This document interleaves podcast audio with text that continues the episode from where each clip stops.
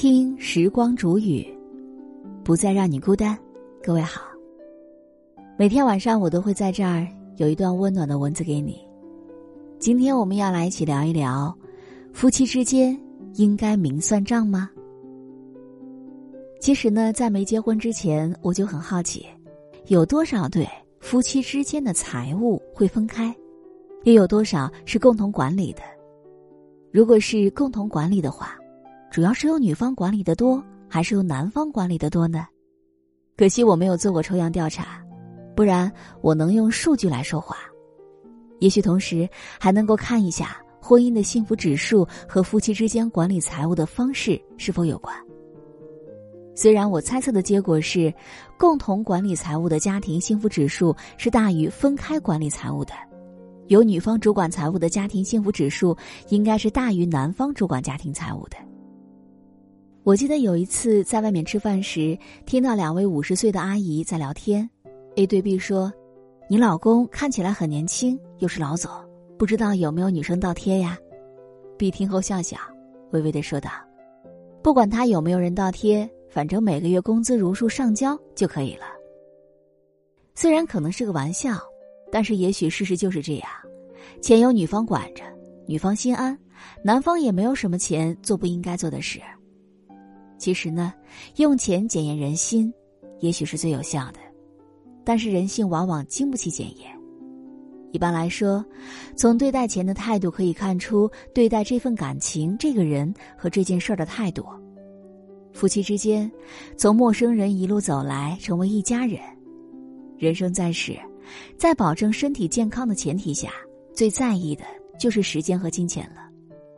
既然连一生的时间都给了对方。挣的钱和对方共享、共同管理，不是最好的选择吗？大约三四年前，我问过两个男性同学这个问题，一个已婚，一个未婚，年薪平均在三十万左右。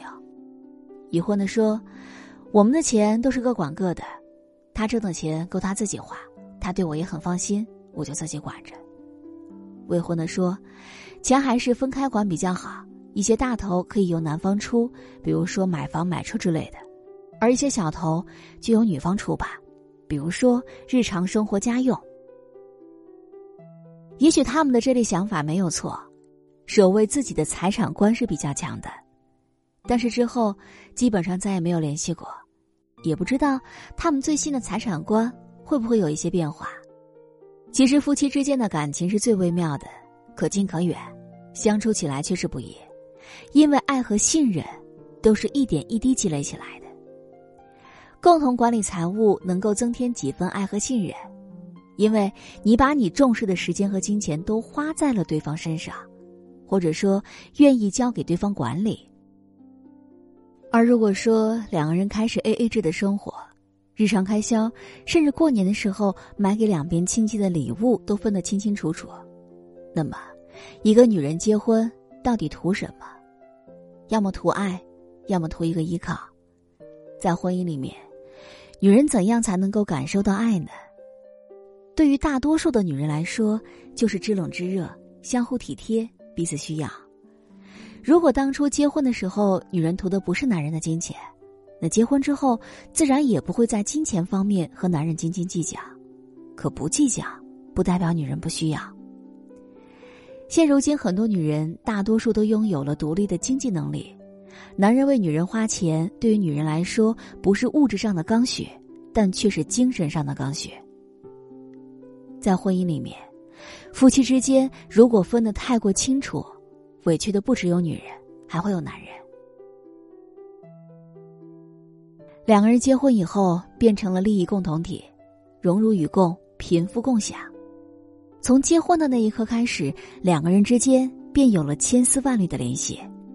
如果硬要将这些联系分得清清楚楚，我想势必会伤害到我们的感情。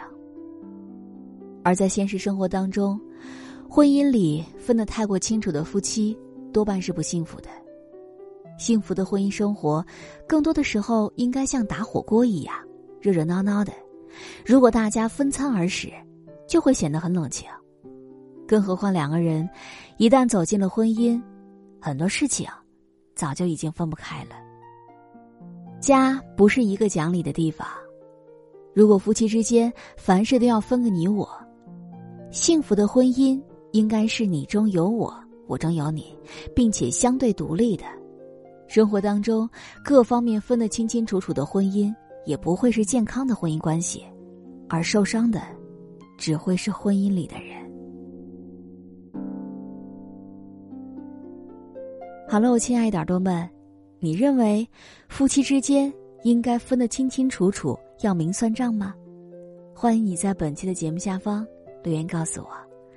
好了，我们下期节目再见。